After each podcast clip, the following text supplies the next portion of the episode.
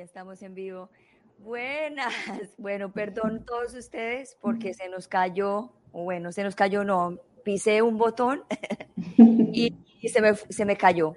So aquí Diana Cícer, ¿cómo estás? Buenos días. Muy Qué bien. Pena que se nos cayó, pero bueno, aquí estamos. Ningún problema, encantada, encantada de estar aquí. Muchas gracias por esa presentación que has hecho tan linda y por este programa que beneficia a tantas personas seguramente. Muchas gracias, Diana. Bueno, para las personas que, que apenas están conectando con nosotros, quiero que le cuentes dónde estás ubicada, cuál es la hora. Bueno, yo estoy en Colombia, eh, cerca de Medellín. Acá son las 8 y 11 de la mañana. Tempranito aquí conversando de un tema que, que me apasiona, que me ha ayudado un montón, como has hecho en la presentación, como has dicho que eh, ha sido para mí en un momento de crisis una tabla de salvación y un camino que me encanta caminar y que ahora me, encanta acompañar también a otros a caminarlo. Sí, bueno, para los que saben, estamos transmitiendo desde Florida y son las 9 y 11 a.m. de la mañana. So, Diana, quiero que le cuentes a todos quién es Diana, Diana, Diana Cícer. ¿Quién es? Esta pregunta cada vez va siendo más difícil de responder porque justamente en este camino además de, del Enneagrama, que es una, una, sabiduría, una tradición, un camino. Ahorita hablaremos un poquito de esto. Justamente lo que vamos haciendo es desprendernos de las etiquetas que vamos conociendo que son temporales. Así que te podré hablar de quién va siendo Diana temporalmente, psicóloga, mamá, apasionada del Enneagrama, eh, mamá de un programa o de un seminario virtual de Enneagrama que está tratando de acercar esta sabiduría ancestral a muchas personas en el mundo de habla hispana, por lo menos. Así que son sobre todo estos roles los que hoy me ocupan, además de todos los que disfruto también de las relaciones de hija, de hermana, de amiga. Eh, y bueno, como decías al principio que me presentaba, ¿no? multiapasionada en temas de educación, de salud integral, siempre me ha interesado muchísimo los misterios del ser humano. Así que ahí voy caminando con estas etiquetas por ahora. So, Diana, dijiste algo muy, muy cierto, que esa pregunta de quién es uno eh, se va como que se va complicando cada vez más, cada vez que uno se va conociendo, porque es que cada día uno es diferente. Mm. Y, justamente vamos a entrarnos con el tema del enneagrama, que es, eh, sencillamente es el, el, conocimiento de uno o el autoconocimiento. Y, de, y también se habla de diferentes personalidades. So, quiero que le expliques a las personas qué es el enneagrama.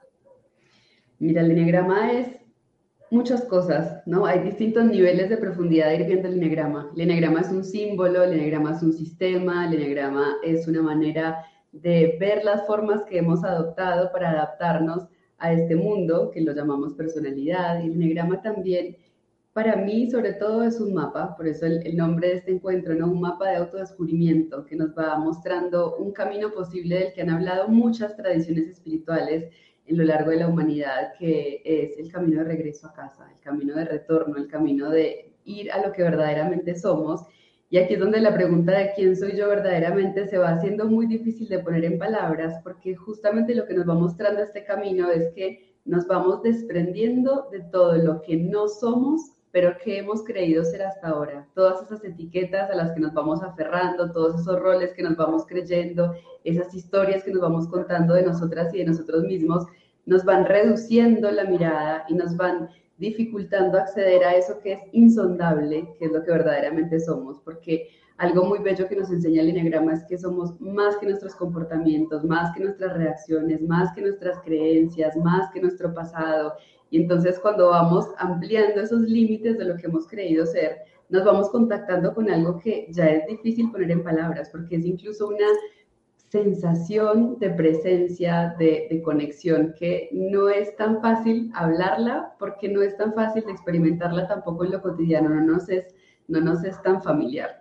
Así que así, en, en palabras muy sencillas, el enneagrama lo que nos va contando es, mira, tú has venido como un ser humano a experimentar esta existencia, a aprender, y para adaptarte a este entorno has tenido que renunciar a cosas de tu esencia, has tenido que ir dejando aspectos de ti más encapsulados para adaptarte a la cultura, porque tú llegas siendo amor, siendo confianza. Si tú ves a un bebé, tú ves que los bebés están abiertos a la vida, llegan ya con, una carga también de todo lo, prenatal, por supuesto, eh, pero en general tú ves a los niños chiquititos con esos ojos abiertos, dejando que la vida les llegue, les impacte. Eh, hay una apertura a la vida.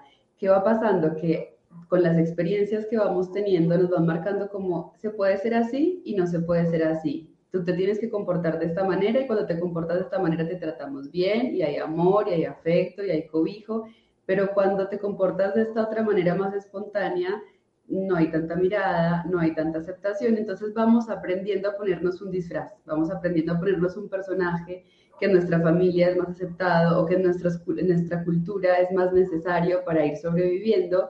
Y entonces esto que es más puro, que es más inocente, que es más espontáneo, amoroso, va quedando como desnutrido. Sí, a mí me gusta verlo como que hay, empieza a haber dos corrientes, la personalidad es necesaria y no es posible vivir esta experiencia sin personalidad, eso también es importante hablarlo y es nuestra gran maestra también, nuestro personaje va haciendo nuestro camino de aprendizaje, pero hay como esas dos fuerzas, ¿no? Una que es el personaje, que es esta personalidad que vamos formando y que tú lo decías también en la presentación, ¿no? Es como cositas que vamos poniendo en la medida en que nos vamos adaptando y esta otra fuerza que es lo más esencial, que es lo más espontáneo, que es lo más natural, pero le vamos nutriendo tanto acá que esto va quedando desnutrido. Y acá la idea es cómo vamos pudiendo abrir espacio, sacar lo que hemos puesto de más para que esto tenga espacio para seguir creciendo. Esto más esencial, esto más natural, que se va conectando con la vida tal como es.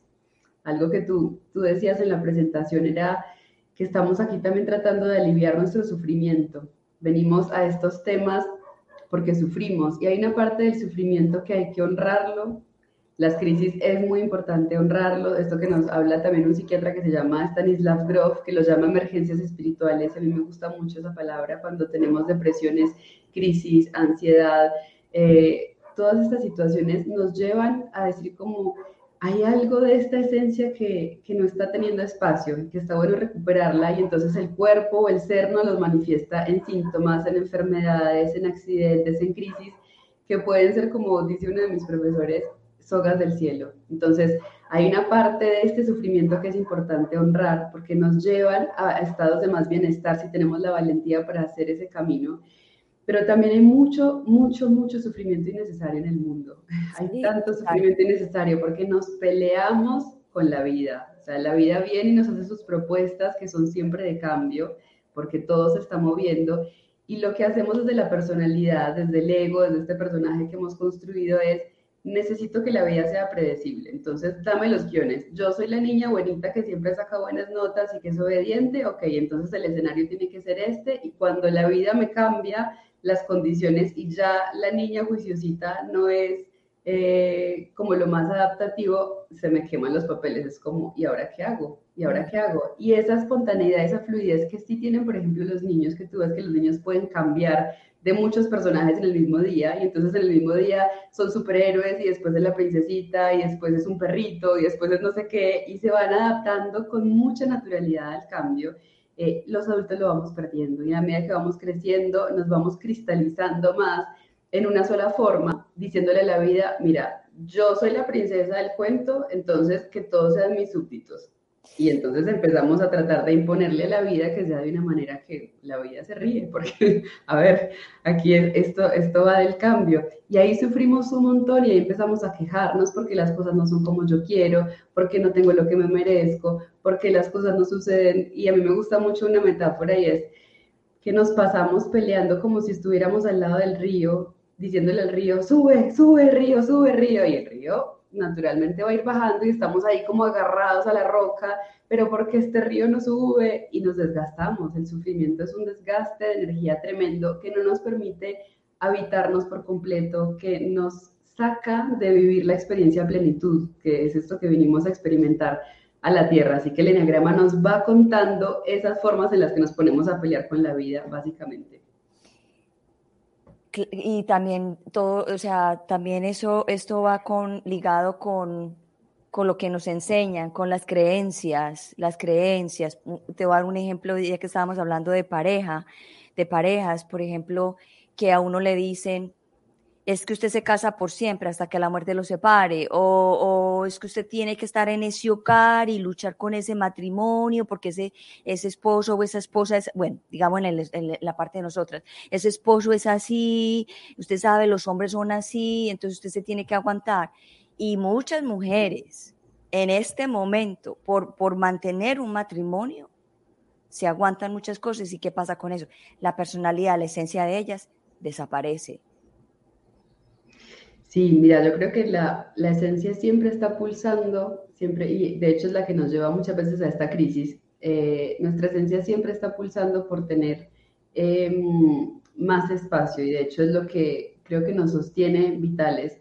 Pero por supuesto que lo que hacemos con las creencias es encarcelarla, es no darle espacio, es y son, es muy gracioso porque en estos días hablaba con alguien eh, de, de, tarot terapéutico y me mostraba una carta hablando de esto de las creencias, que era una, una carta creo que de espadas, que, que, representan pues como el mundo más mental, y mostraba estas vendas y decía, mira, es como si salió del castillo amurallado, se fue y ella misma se enrolló con sus creencias y se puso ahí como, como el cerco.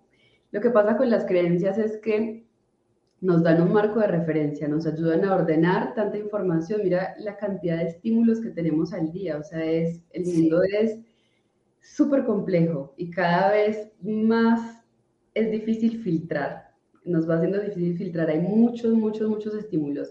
Entonces, cuando venimos a un mundo tan confuso, imagínate que hacemos un paso de un útero que está calentito, que está oscurito, que siempre tiene la misma temperatura, que tiene un movimiento constante, que tiene los mismos sonidos, venimos de un entorno muy cuidadito, como muy controlado, por decirlo así, y cuando nacemos, Dios, o sea, esto es luces, colores, sonidos, tacto, o sea, esto es confuso.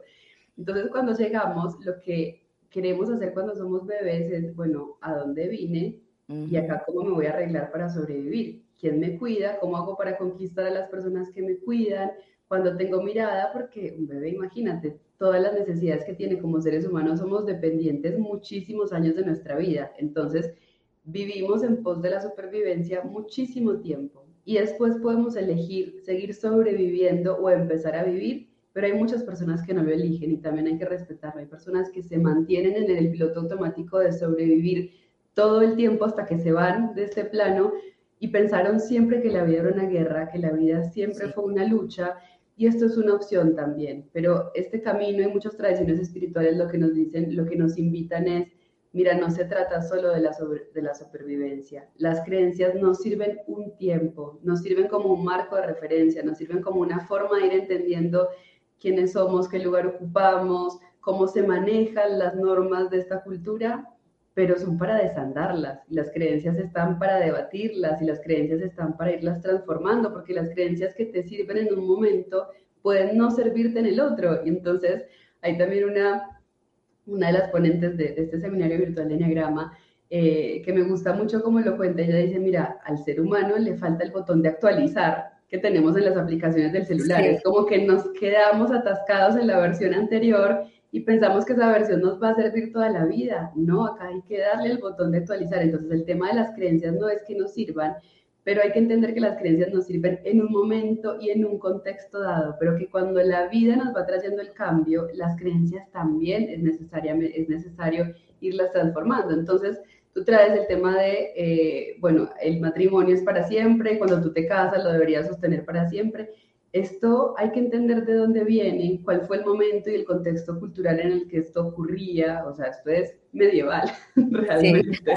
entonces allá funcionaba muy bien porque la familia era una estructura súper importante de la sociedad, era lo nuclear, lo sigue siendo de muchas formas, pero en ese momento eh, era mucho más complejo, era mucho más complejo. Eh, imagínate, bueno, hay, un montón de películas, ¿no? De qué pasaba cuando había una mujer infiel, entonces le ponen la letra escarlata y entonces esto es tremendo. Y eso en ese momento, en esa sociedad, era importante, por lo que sea, porque daba más seguridad, porque daba más respaldo, pero hoy que entendemos que pasa por otro lado, que no es necesariamente así, nos vamos abriendo otras formas de decir, mira, esto ya me está generando sufrimiento, esta situación de pareja eh, me estoy dejando de lado y quizás yo he cambiado tanto que eso que nos unía al principio ya no nos une y entonces es respetuoso y amoroso que cada uno siga por su camino, sin estar trayendo al otro a que tenga que ser como yo quiero, ni tener que estar dejándome de lado para adaptarme a la otra persona para poder sostener una relación que quizás ya no corresponde a nuestro proceso evolutivo.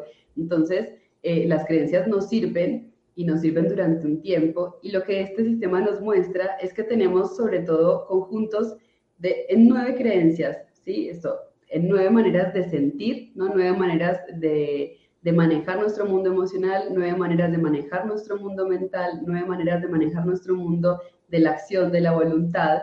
Entonces nos vamos configurando como personajes, ¿sí? Maneras de ir viendo la vida y de, ir, eh, de irnos enfrentando, porque te diría que desde acá hay, una situación de lucha, no hay una situación de fluidez. Entonces nos va mostrando esas maneras en que nos vamos fijando eh, en una personalidad.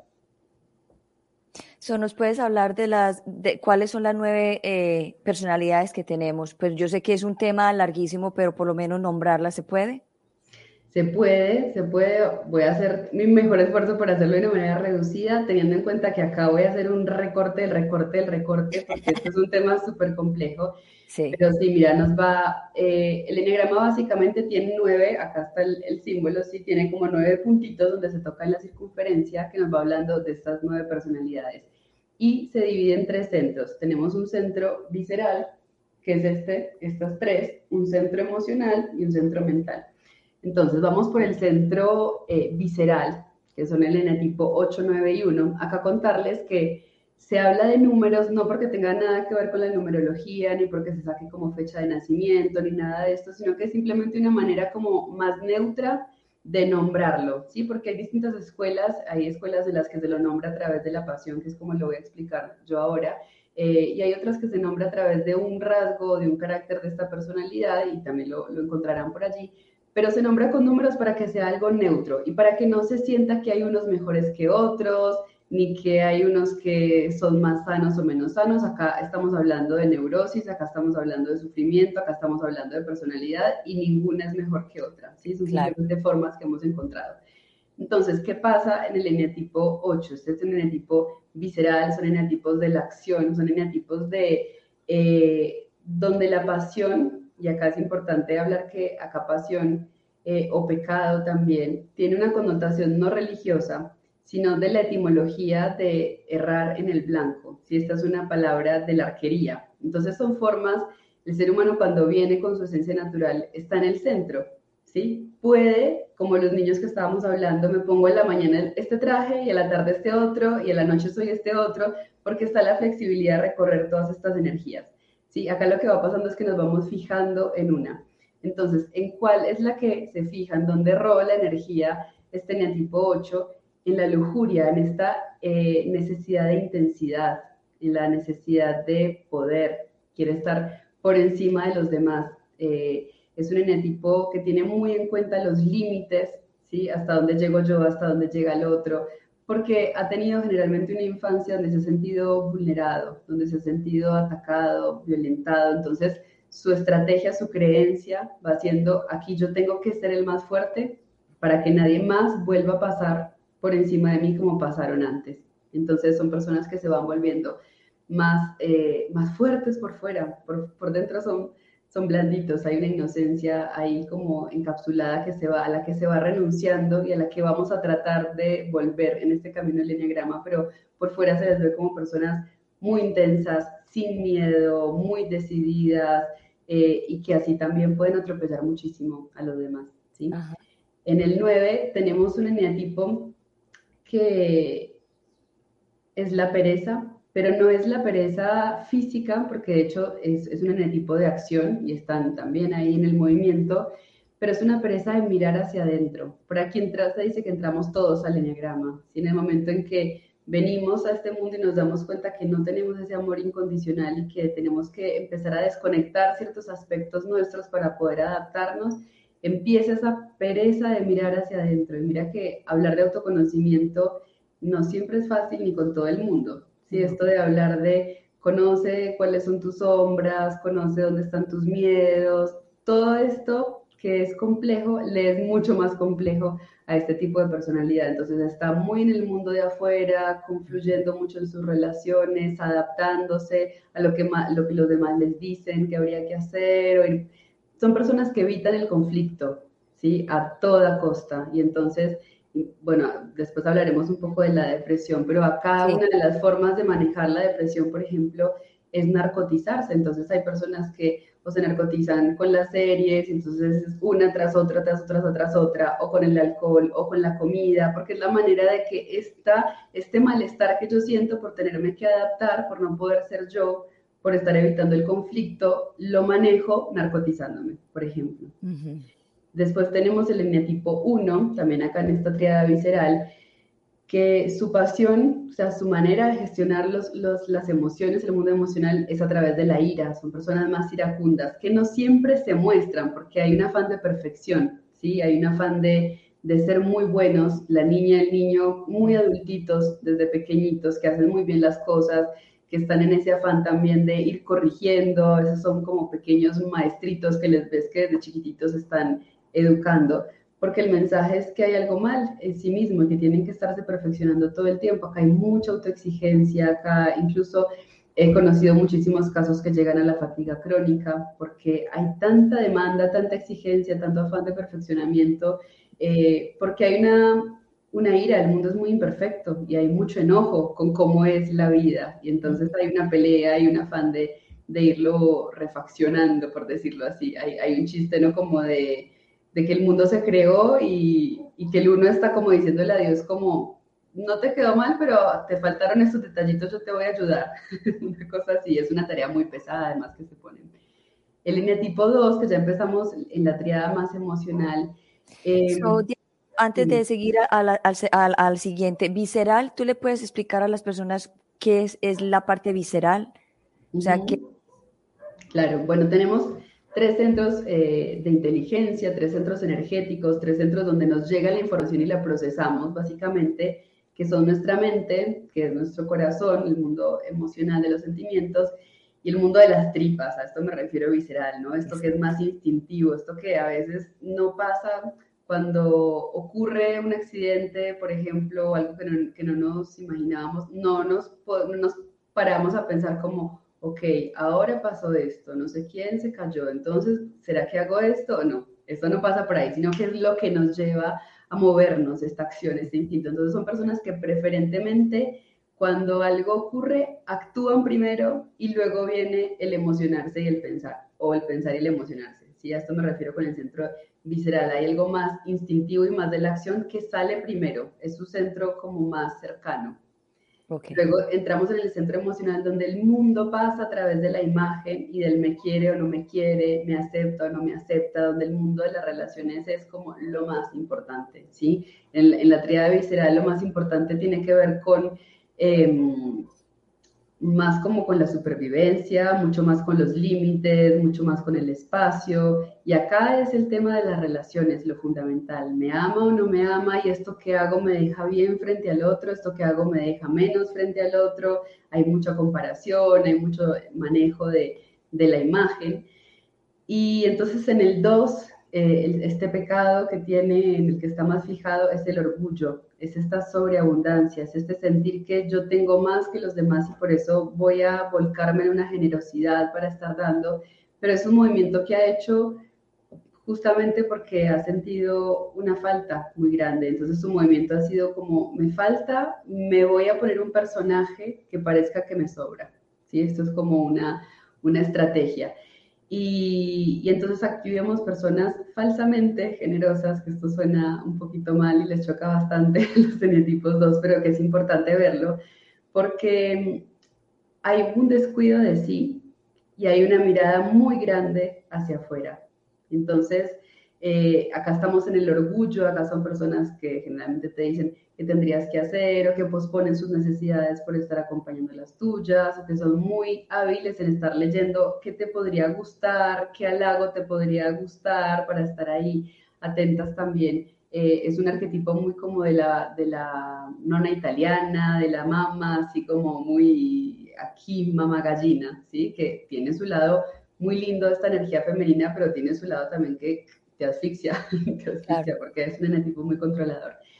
Tenemos también el eneatipo 3, que es la vanidad, y aquí hay una, un centrarse muy importante en la imagen que proyecto. Entonces hay mucha energía puesta en cuál es el personaje adecuado a cada situación, cuál es el personaje que en este entorno gusta, lo adapto. Esta es una personalidad muy camaleónica, entonces cuando hay que ser divertido, soy divertido, pero en este entorno eh, son más serios y puedo ser más serios. Entonces hay una, eh, la vanidad viene de vano, de vacío. Hay una sensación adentro de no sé quién soy, porque juego tantos personajes para otros que quién soy yo verdaderamente.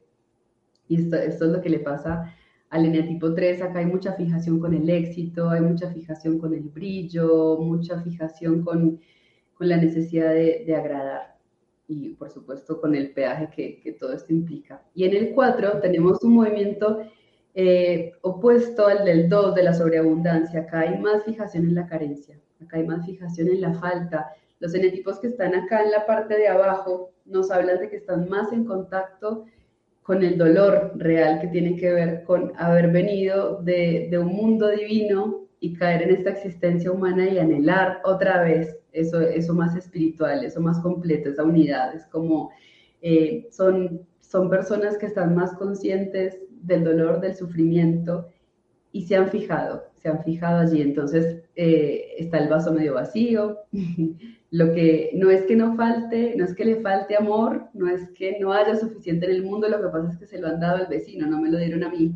Y entonces estoy mirando hacia afuera, pensando en todo lo que me falta acá hay muchas situaciones de depresión también, de ansiedad lo podremos hablar, pero también hay mucha capacidad de navegar el mundo interior. Son personas que como se han contactado con el sufrimiento desde temprano, son muy buscadores de cómo ir aliviando ese sufrimiento y son personas que logran cuando hacen un camino de estos eh, tener una empatía muy muy real también porque conocen el sufrimiento, lo navegan bien, hay como una especie de de conocer el mundo emocional en toda su gama de colores, pero hay una dificultad y es la ecuanimidad. Acá falta mucho trabajar la ecuanimidad porque puedo estar en la mañana acá y en la noche acá y en la tarde acá, y entonces es un mundo emocional muy intenso que desgasta muchísimo la energía porque el mundo no pasa solo por las emociones, pero desde esta triada se cree que sí, como que porque tengo una emoción esto me autoriza a hacer no sé qué, o porque no me siento con ganas hoy entonces no voy, o porque esta persona me cayó mal, entonces ya la invalido, ¿sí? Hay como un permiso demasiado grande, diría yo, a través de la emoción. En el tipo 5 ya empezamos en el mundo mental, 5, 6 y 7, y en esta triada mental lo que hay es búsqueda de seguridad, ¿sí? Este mundo al que llegué es súper confuso, a ver cómo voy a hacer para entenderlo. Entonces el centro que más va a estar activo para tratar de, adaptarme a la vida va a ser el mental. Quiero entender el mundo, ¿sí? Y entonces el 5 tiene este pecado de la avaricia, pero que no es una avaricia de recursos, pueden ser personas abundantes eh, y generosas, pero es una avaricia de sí mismo. El mundo emocional de estas personas es un misterio, casi nunca se dan a las otras personas porque se sienten vulnerables, sienten que cuando el otro invade su espacio, entonces les va a limitar la, independencia, son personas muy autónomas, son personas que valoran muchísimo su espacio y personas muy que valoran generalmente mucho el conocimiento, ¿sí? Personas no necesariamente son todos los come libros y todas las personas que sean amantes de las bibliotecas son en el tipo 5, no, eso es un, un estereotipo, pero sí son personas que les gusta profundizar en algún conocimiento, volverse muy expertos, porque desde ahí les da un rango, una seguridad, un, como yo sé esto, algo también. Entonces yo en la vida me sé defender por el conocimiento. En el 6 tenemos el miedo o la cobardía. Todos tenemos miedo, esto es importante también decirlo, que todos sentimos en algún momento envidia, todos sentimos en algún momento orgullo, todos somos en algún momento perezosos de mirar hacia adentro, ¿sí? Pero acá en el 6 hay especialmente una fijación en la ansiedad, en la preocupación, en la anticipación negativa del, futuro, eh, en el miedo, porque el mundo es un lugar con tantas posibilidades. Y entonces, tantas posibilidades, voy viendo así como el 4 ve el mundo con el vaso medio vacío, acá es como el mundo hacia un tenor peligroso, ¿sí? Entonces el mundo es muy impredecible y yo trato de hacerlo predecible. Entonces son eneatipos, bueno, este eneatipo en particular tiene muchas polaridades y muchos matices porque esto se va complejizando en que cada uno se divide en tres y por supuesto no lo podemos abarcar. Pero, pero acá hay un tema con la norma, hay una parte de, de este eneatipo que necesita la estructura, la jerarquía, las normas, porque le da cierta seguridad, cierta predictibilidad, pero también hay mucha lucha con esto porque ha tenido generalmente en su infancia figuras de autoridad aplastantes que le han dicho que su autoridad interna no cuenta, no vale. Entonces estoy buscando la afuera, pero al mismo tiempo con una energía de rechazo a esa energía de, de autoridad de fuera, porque se me aplastó la autoridad interna. Entonces hay mucha duda, hay mucha preocupación, hay mucho ver o, preguntar o escuchar de muchas fuentes, a ver cómo decido. Generalmente hacen lo que les da la gana, pero preguntan 500 veces y no le hacen caso a nadie, pero está eso que yo solo cómo voy a decidir. Entonces, bueno, están como todas estas polaridades em, aquí, tratar de entender el mundo desde, desde lo mental. Y en el 7, que el pecado es la gula, eh, aquí hay una dificultad para contactar con el dolor, con el sufrimiento, muy diferente al 4 y a veces casualmente se, confunden porque tienen un camino de sanación similar en algunas cosas.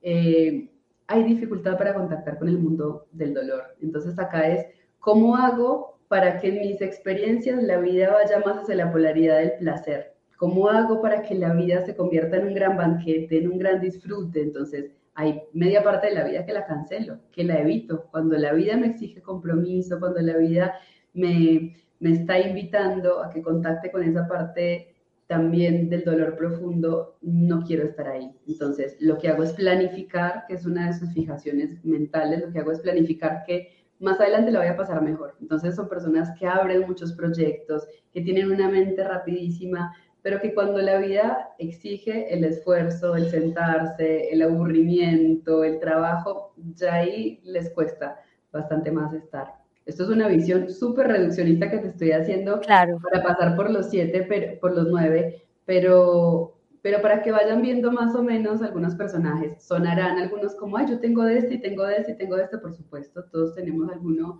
eh, distintas estrategias, como un poquito de todas, pero sobre todo hay una que prima y eso es lo que es también importante ir descubriendo, como en esas capas de lo que me he creído ser, cuál es el personaje que está más pegado a la piel.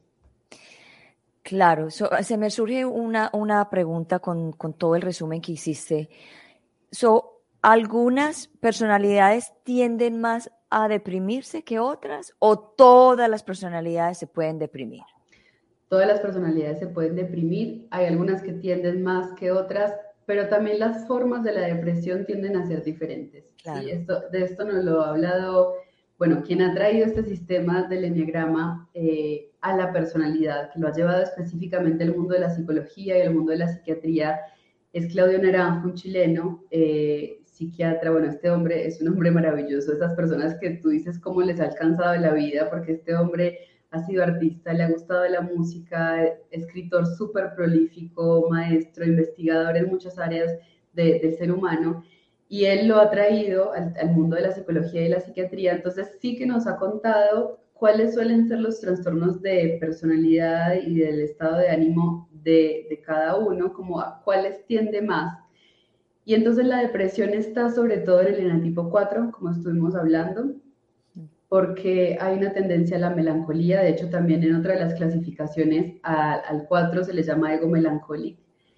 Eh, hay una tendencia ahí, eh, pero, ¿cómo decírtelo? Por ejemplo, una depresión en un 1 o en un 3 a veces es más grave que en un 4, porque el 4 está acostumbrado a navegar en su mundo emocional, ¿sí? Entonces, quizás son sostenidas en el tiempo, pero no llegan a ser a veces tan incapacitantes como en un 1 o en un 3, que llegan ahí a veces por sobreesfuerzo, ¿sí? Hay una cara que tú lo conocerás más que yo, ¿no? Que la ansiedad y la depresión están muy, muy relacionadas. A veces se llega a la depresión después de muchísimo tiempo de ansiedad no, que, no, que no sabemos manejar, ¿sí? Entonces el 1 y el 3, por ejemplo, sí, que la ansiedad la tienen más cercana. Eh, porque en este afán del esfuerzo, de ganar, del objetivo, del logro, de reformar, de perfeccionar, hay mucho desgaste, hay mucho dejarnos de lado también en cuáles son nuestras necesidades, pero hay una imagen de sí mismo de yo puedo todo. Entonces, cuando llega una depresión a un 1 y un 3, cuando mi imagen es que yo podía todo y me doy cuenta que no, que no puedo, confronta muchísimo la imagen. O sea, eso que era tan fundamental y tan nuclear de mí es, ¿y ahora qué hago? ¿Cómo salgo de acá con esto que no sé manejar porque no navego también mi mundo emocional?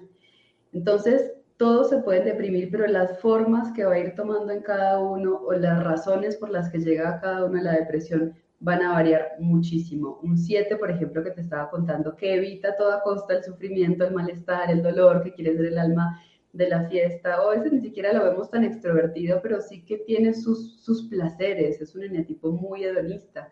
Entonces, cuando viene la depresión, es muy complicada de manejar. Si No le es tan fácil llegar ahí, pero cuando llegan son depresiones más complejas porque tienen menos recursos en su, en su personaje yo a veces pienso también, ¿no? Como en, el enneagrama, como si fuéramos eh, personajitos, disfraces y que tienen su cajita de herramientas cada uno, como superhéroes y cada uno tiene sus, sus, herramientas también para irse adaptando a la vida. El 7 la tiene lejos, esto de irse manejando con el mundo profundo emocional.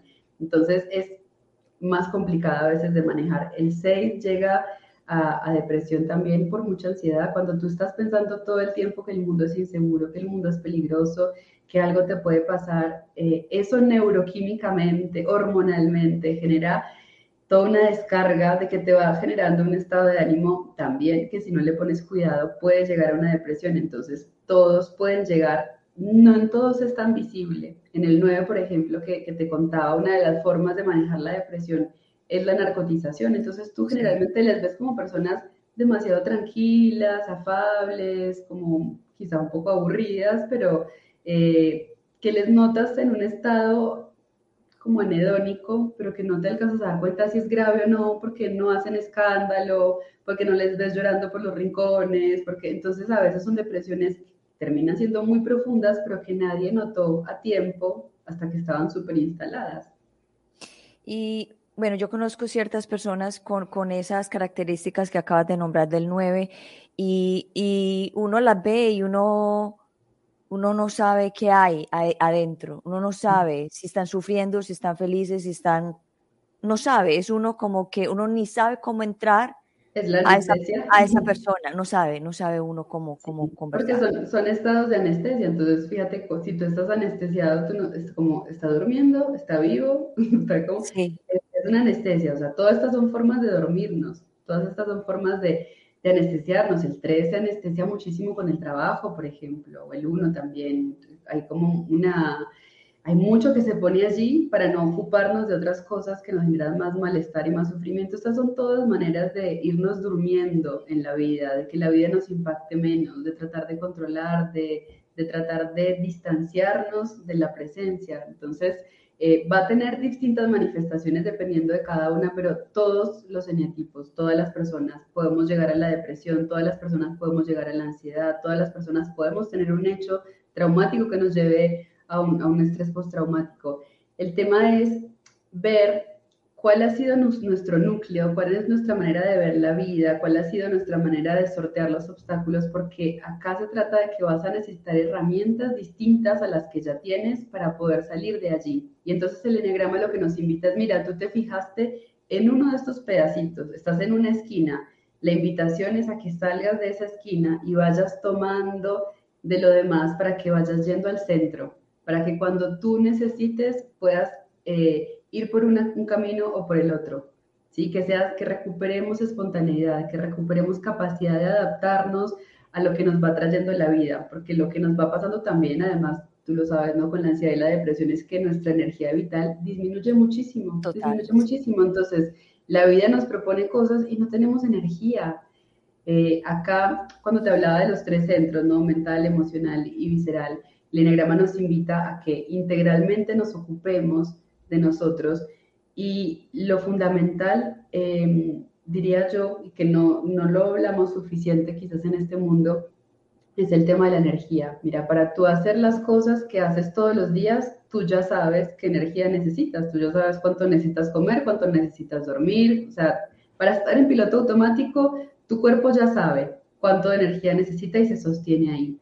Cuando yo quiero hacer un cambio, cuando yo quiero sanar una enfermedad, cuando yo quiero pasar a otro estado evolutivo, necesito energía extra. Y aquí, ¿qué pasa? Que muchas veces yo aspiro o tengo el deseo o tengo el sueño de llegar a no sé dónde, de lograr no sé qué, de salir de aquí, pero no me estoy metiendo combustible extra. Entonces lo que genera es más frustración y lo que genera es más látigo y golpes de pecho de yo ya sabía que yo no podía, eh, esto no es para mí, al final la vida nunca me da las cosas que quiero. Y es, no, mira, necesitas cuidar muy bien de tu energía para tener el combustible extra. O sea, si tú ya sabes que, no sé, Miami a Florida necesitas cargar tanto de gasolina, eh, y le cargas la mitad, por más que tú le digas al auto, al coche, como, dale, vamos a llegar, vamos a, como, mira, no me estás metiendo más gasolina, no, te dejo aquí, ¿cierto? Entonces, cuando vamos a hacer un proceso de transformación para salir, por ejemplo, de un proceso de depresión, necesitamos combustible extra, necesitamos cuidar muchísimo nuestra energía vital. Y estas son formas de perder energía vital todas estas son formas de perder energía vital, o sea, son formas de centrarnos en, emociones negativas, son formas de tener creencias limitantes, son maneras de, mantenernos en el piloto automático. Entonces, sí. Es como un carro, es como un carro sin batería. Sí. Que no, no, o sea, es una batería y como al mínimo que te ayuda a estar en lo, en lo cotidiano. O sea, este es el sueño. Esto es eh, cuando tú ves personas que abrieron y cerraron los ojos, pasaron 30 años y toda la vida hicieron lo mismo, y toda la vida les pasó lo mismo, y que no, el problema no es hacer lo mismo, sino el estado de poca presencia con el que yo estoy ahí, porque yo puedo ser pescador y pescar todos los días de mi vida, pero si cuando yo salgo a pescar estoy en la sensación de la brisa, estoy en la sensación de las olas del mar, estoy en el disfrute de los alimentos que estoy recogiendo del mar para ofrecérselos a otras personas. Si yo estoy en el disfrute de mi vida, fantástico, mira, pesca todos los días de tu vida.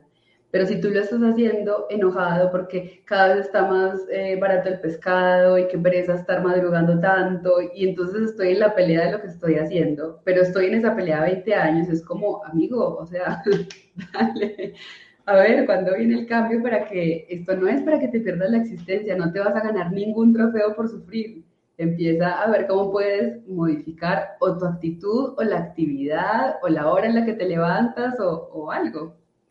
So, Diana, ¿cómo una persona puede cambiar una actitud de estar de, deprimido, de, empezar como a querer, a, como abrir esa puertecita de decir, ok, yo me quiero sentar a ver qué es lo que está pasando conmigo? ¿Cómo podemos, o, o las familias también que ahí están como tan desesperadas a veces de ver un, una persona deprimida y no saben qué hacer. ¿Cómo una persona puede que esté deprimida quiera empezar como a cambiar un poco? ¿Cómo podemos empezar?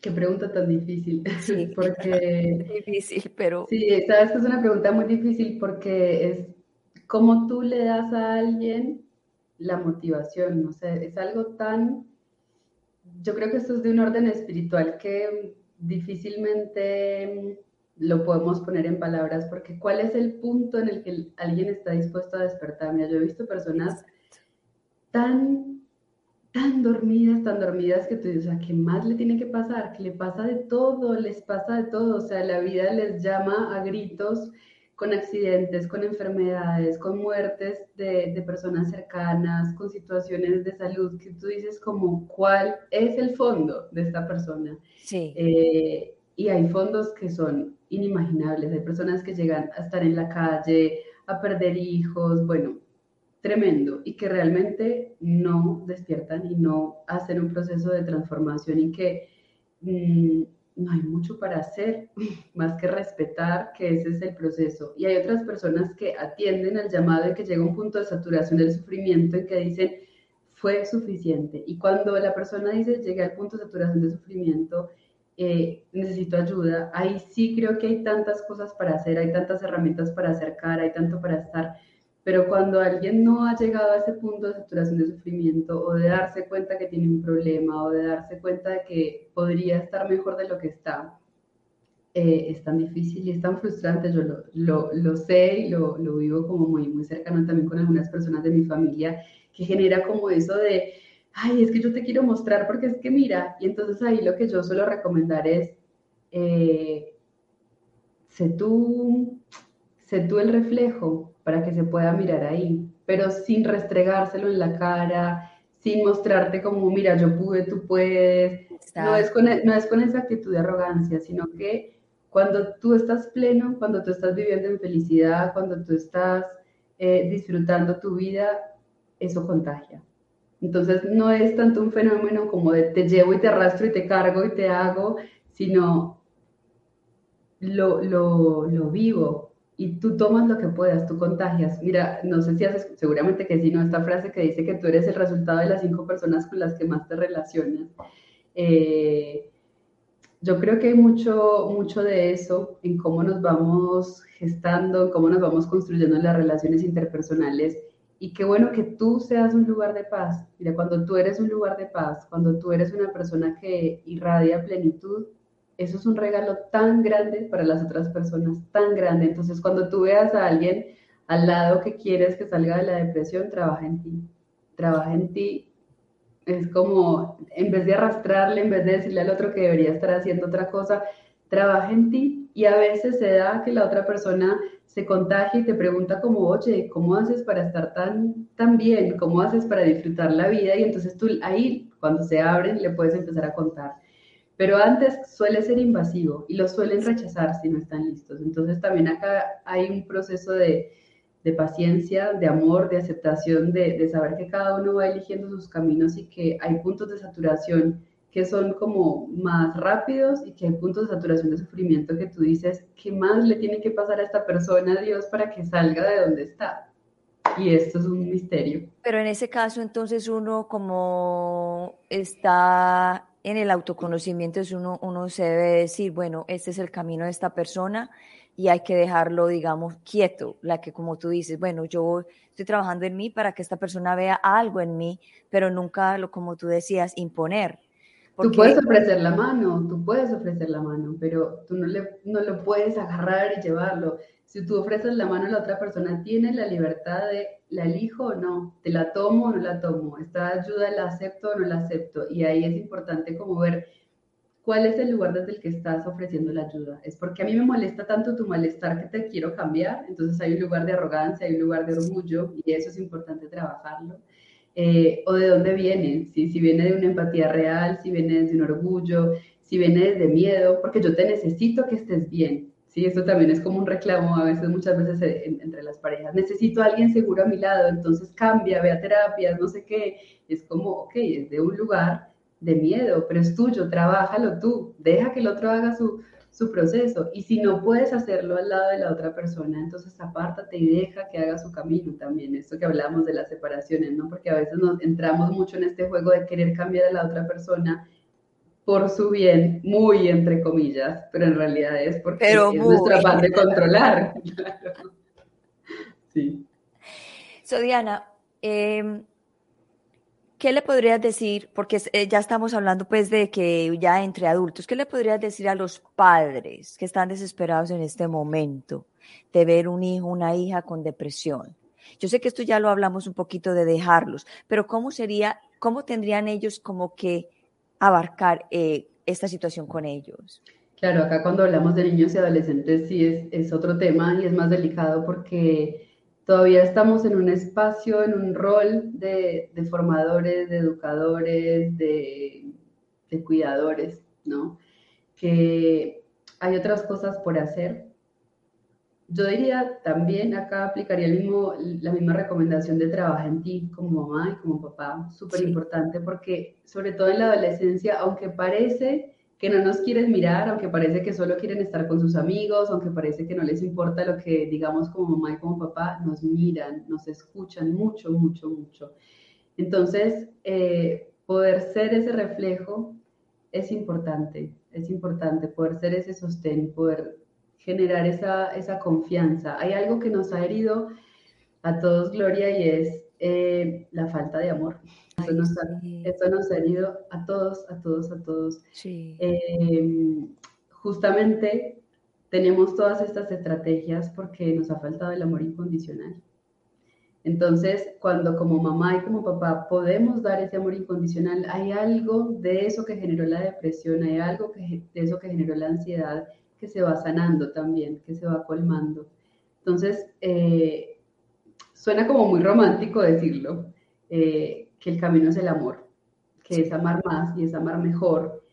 Y esto que suena muy romántico, ya lo voy a desromantizar en el minuto que sigue, porque es que no, es que no sabemos amar. No. Entonces, ¿por qué no sabemos amar? Porque no hemos recibido un amor real. El amor que hemos recibido es un amor condicionado. Es te amo sí, no te amo sí. Entonces, el amor incondicional nos queda muy lejos. Muchas veces lo que tenemos que eh, ir caminando es un amor incluso más espiritual, ¿sí? Porque este amor más divino es incondicional.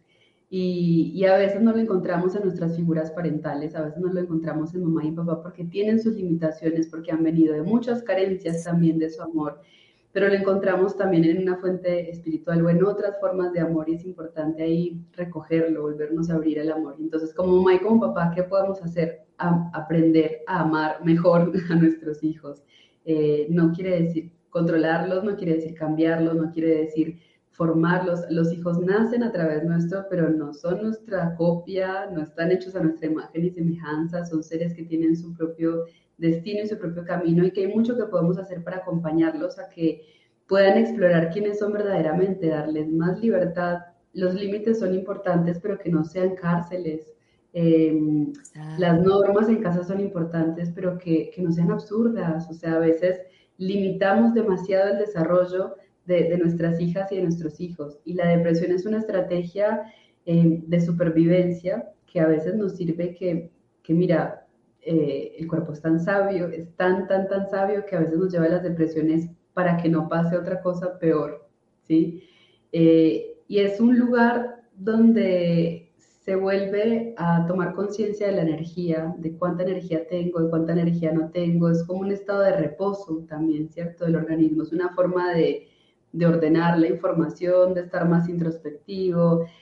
Es una especie de ahorro de energía porque se ha desgastado mucho la energía vital.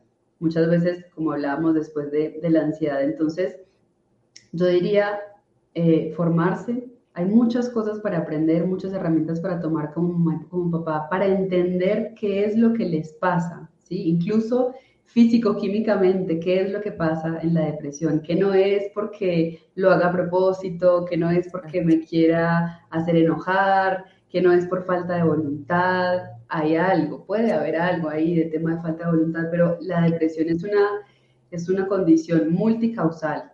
No podemos reducirla a que está aburrido o a que se queja.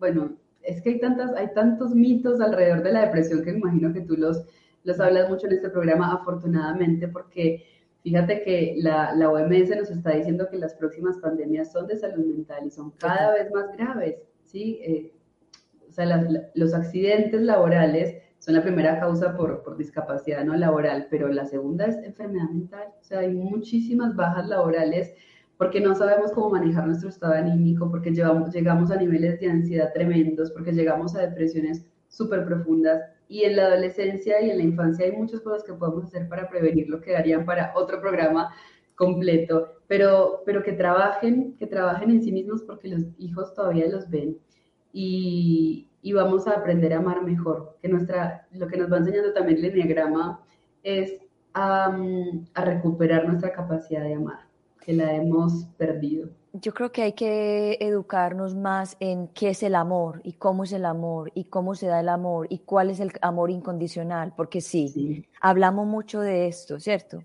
Pero muchas personas no, incluyo, no sabemos hasta dónde es el amor incondicional, cómo es el amor incondicional, cómo se siente el amor incondicional sí, hablamos, pero no, realmente hay muchas personas que no sabemos. Y todas las creencias hay que debatir para que ese amor se pueda dar y todas las, eh, sí, las creencias y las formas culturales que hay que empezar a cuestionar también. Esto, este camino se trata de no tragues entero, no más, no tragues más entero, o sea, empieza realmente a ser protagonista de tu vida, mira, y esta creencia que tengo, ¿de dónde la tengo? ¿Y me la quedo o no me la quedo? ¿Ya la saco de mí y la actualizo o todavía me sirve? Entonces es, un camino tan lindo, Gloria, porque es recuperar presencia en tu vida. A mí esto es lo que más, más, más me regala el enneagrama eh, y la curiosidad de niña, como esto que es de, ay, entonces, ¿quién soy? ¿Qué más hay por ahí? ¿Y qué es lo que está pidiendo la vida de mí? Sabes que hay, hay una parte del camino con el enneagrama donde te empiezas a hacer estas preguntas fundamentales, ¿no? De, de la existencia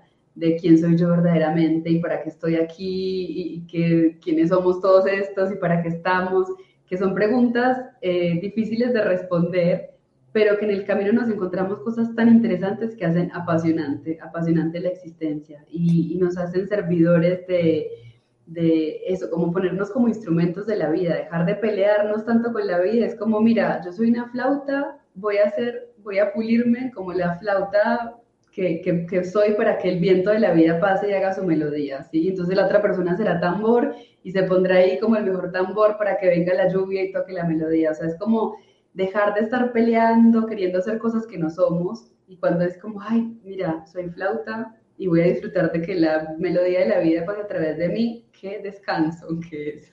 La verdad que yo, yo también estoy súper enganchada. Yo les voy a contar a ustedes un poquito la historia, cómo sé del enneagrama. Me llama una amiga y me dice, mira, hay una persona que habla del enneagrama. Y yo, enneagrama, ¿y qué es eso? Y me fui a mirar en, el, en, en Google y, miré y dije, oh my God, yo quiero saber de esto.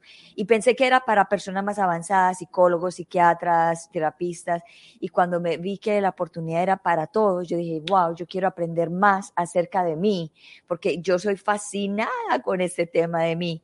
Y cuando ya me contacté con Diana, yo, cierto Diana, que sin pensarlo le dije, ya, me registro en, tu, en tu taller, en, en, tu, en, tu, en tu, lo que estás haciendo, porque quiero aprender más de esto. Y así fue. So, quiero que le cuentes a todos eh, qué es lo que haces y cómo tú le sirves a, a la humanidad. Bueno, eh, cuando estábamos en la época de pandemia, a mí me ayudó muchísimo el enneagrama, ya lo conocía desde antes, pero ahí especialmente es como, fue tabla de salvación, como te decía. Y, me estaba sirviendo tanto y llegó una oportunidad de hacer un evento virtual, hice una formación en cómo hacer eventos virtuales y estaba eso como, bueno, ¿cuál sería el mensaje que me gustaría compartir? ¿Cuál sería el mensaje que me gustaría transmitir? Y como soy multiapasionada y me gustan muchas cosas, tuve ahí la duda como, voy más por algo de salud, por algo más de alimentación, pero lo que decía como, ¿qué es lo que verdaderamente a mí me está sosteniendo con presencia en este momento, que me está sirviendo en mis relaciones? El enegrama. Entonces, dije, ok, vamos a, hacer un evento con las personas que más conocen Enneagrama en habla hispana, vamos a traer a los mejores expertos que tienen más recorrido para que acerquemos esta sabiduría a más personas, porque con el Enneagrama ha pasado que es una sabiduría ancestral de muchísimos años, o sea, eso está miles de años antes de Cristo, pero ha estado muy oculto, se ha pasado de, voz en voz, en hermandades ocultas, en, distintos, en distintas civilizaciones, eh, hace muy poco se conoce en Occidente, y, también ha tenido como ese, ese prejuicio que tú dices, como que es solamente para personas que están en el mundo de la psicoterapia, que por supuesto es una herramienta fantástica para las personas que están en el mundo de la relación de ayuda, pero eh, yo decía, qué bueno que eso esté más al alcance de todos, porque el autoconocimiento es tan importante para todos, el cambio de la civilización que estamos queriendo también, el cambio de la cultura, de la educación, de la ecología, eh, parte del autoconocimiento. Esto no va de política, esto no va de religión, esto no va de, sistemas que nos dicen lo que hay que hacer porque el cambio tiene que ir uno a uno y entonces parece que es muy lento. Pero cuando una persona empieza a transformarse, el eco que va haciendo en sus relaciones, mira, cuando una mamá empieza a hacer un camino de estos, y lo digo como mamá, cuando empezamos a hacer un camino de mirar hacia adentro, nuestra forma de crianza cambia, nuestra forma de pareja cambia, nuestra forma de agradecer la vida a nuestros padres cambia, o sea, salimos de ese lugar también de prepotencia y de queja y de victimismo con soy así porque tú me hiciste y no me dijiste y no me hiciste y, acá empieza como una energía de más gratitud que va modificando eh, rapidísimo. El enegrama es un acelerador de, de procesos interiores muy, muy grande. Entonces fue como esa, esa energía de decir, me está sirviendo tanto, me sirve mucho en consulta también como psicóloga eh, conocer el enneagrama, entonces, ¿qué tal que la expandamos? Y entonces he creado el seminario virtual de enneagrama, que es un evento que se hace gratuitamente desde el año pasado. Eh, el año pasado lo hice dos veces al año, entonces se da gratuitamente, masivamente, para que muchas personas conozcan de qué se trata. Y después, si tú ves que resuenas, que quieres ir profundizando, que quieres empezar a hacer talleres y formaciones, también esta es opción como de compra desde este que he llamado el pase premium, que es una forma de entrar a estar más cerca con estos ponentes, más cerca de los profesores, que tengas descuentos en formaciones, como para hacerlo lo más accesible y fácil posible de que te enamores de, de este camino. Así que bueno, así nos conocimos, que, que, me encanta, Gloria, que ahora estés por acá también y, acompañarnos, porque lo que se va generando además eh, adentro es una comunidad muy linda de, compartir, porque esto, y, y faltó decirlo, que el Enneagrama es un camino para recorrer en grupo, porque es un juego de espejos, porque es un juego de autoobservación en la relación con los demás. Entonces nos va también ayudando a sanar las relaciones porque nos conocemos mejor, pero también conocemos mejor el lugar del otro, desde dónde viene, desde dónde nos habla, nos tomamos las cosas menos personales cuando entendemos que es que el otro me está hablando desde su miedo o que el otro me está hablando desde su orgullo, o que el otro me está hablando desde su envidia, porque es que ha tenido una visión del mundo desde la carencia. Y entonces hay muchas cosas en las relaciones que se suavizan, que ya nos dejamos de tomar tan personalmente y hay algo ahí que se calma también, que nos pacifica. Así que, bueno, eso, eso es lo que estoy creando, que me encanta, que me apasiona, que me levanta y me acuesta todos los días en el grama el desayuno, el almuerzo y la comida últimamente. Diana, eh, ¿las personas en este momento se pueden meter al, al, pase premium todavía? Sí, se pueden meter. Lo que va pasando es que como ya vamos teniendo algunos talleres y algunos bonos, algunos ya no los van a, a, poder, a poder tener, pero siempre vamos a tener actividades hasta septiembre, seguro que vamos a tener un montón de de talleres y de actividades mensuales, así que por supuesto invitadas, invitados a todas las personas que, que, quieran acercarse, cualquier duda que tengan me pueden encontrar por ahí en las redes que estás compartiendo. Para irles, yo lo que hago es ser anfitriona del viaje, como digo, entonces todo lo que pueda hacer ahí de, de, conectarles con las personas que, que quieran, por ejemplo, hacer terapia, me empiezan a decir, mira, ¿quién conoce de Enneagrama en Chile? Entonces tengo ahí una muy buena base de datos, o quiero empezar a hacer un proceso de formación que sea más largo, más profundo, ¿con quién puedo hacerlo? Bueno, todo eso a mí me encanta hacer puente y conectarles. Espectacular. Bueno, ya llegamos a una hora y antes de irnos, eh, Diana, quiero que le des en una sola palabra o una frase de aliento para las personas que se están pensando o querer quitarse la vida en el día de hoy? Ay, ¿qué te diré? Que, que eres tan importante. Eh, el universo no desperdicia energía. El universo no desperdicia energía. Si no es importante que estés acá, no estarías, de verdad y que eres bienvenido tal como eres, así como te estás sintiendo en este momento, que si puedes mirar hacia adentro y abrazarte con lo que te está pasando ahora, seguramente que algo de ese dolor, de ese sufrimiento empezará a disminuir y otra cosa empezará también a, a sentirse, que, que, la vida tiene el polo del dolor que ya lo conoces, que la vida tiene el polo del sufrimiento que estás viviendo, pero también tiene un montón de matices, de grises, de amarillos, de azules que te estás perdiendo por conocer y que, bueno, que aquí estamos, que hay un montón de, de, profesionales, que hay un montón de recursos, que hay un montón de herramientas para que te animes a ir viendo también esos colores. Pero sobre todo eso, que, el universo no desperdicia energía, que si estás aquí es por algo importante, que está ahí esperando que lo descubras. Muchas gracias, Diana, por ese hermoso mensaje. Yo sé que va a llegar alguna persona que pueda despertar y diga, bueno, ya no voy a hacer lo que pensaba, voy a hacer un cambio y ese pues es el propósito de todos nosotros juntos porque queremos ayudar a la humanidad y dejar algo para futuras generaciones. Diana, muchas gracias por estar en Unbreakable Life with Glory, de podcast. Es un honor tenerte aquí y gracias por tu experiencia, por tu vivencia, por tu existencia. Gracias, gracias, gracias. Así, me ha encantado la invitación y muchas gracias a todas las personas que nos han escuchado.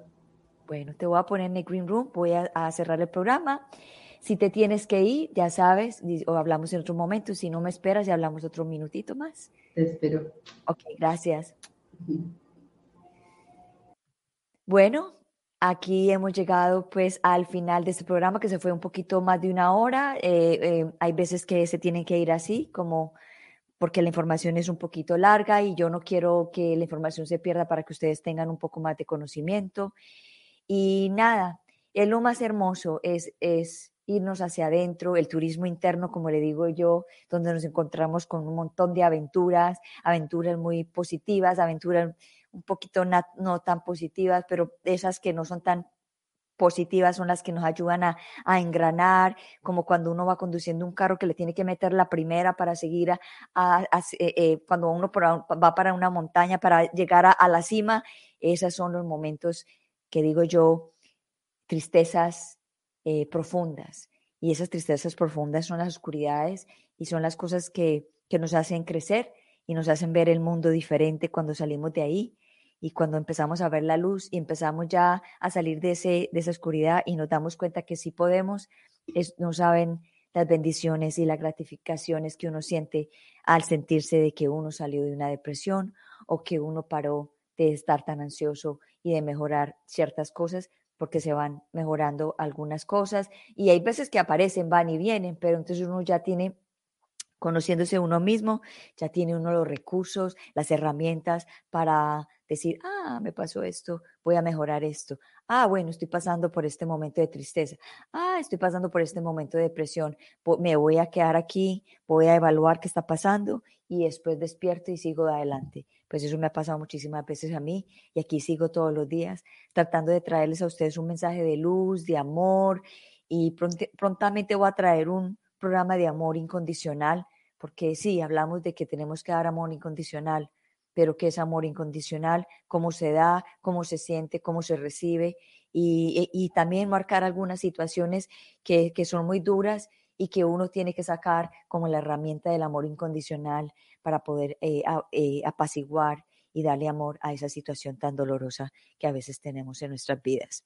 De todas maneras, los quiero mucho. Aquí les habla Gloria Goldberg. Soy la fundadora y creadora de este hermoso podcast, Unbreakable Life with Glory, de podcast. Y ya saben de que aquí estoy en YouTube, en Facebook y aquí seguiré hasta que la existencia me lo permita y sin, sin, ustedes, pues yo no podría hacer este programa. So, suscríbase, eh, dile a todo mundo de este programa para que otras personas se sientan mejor.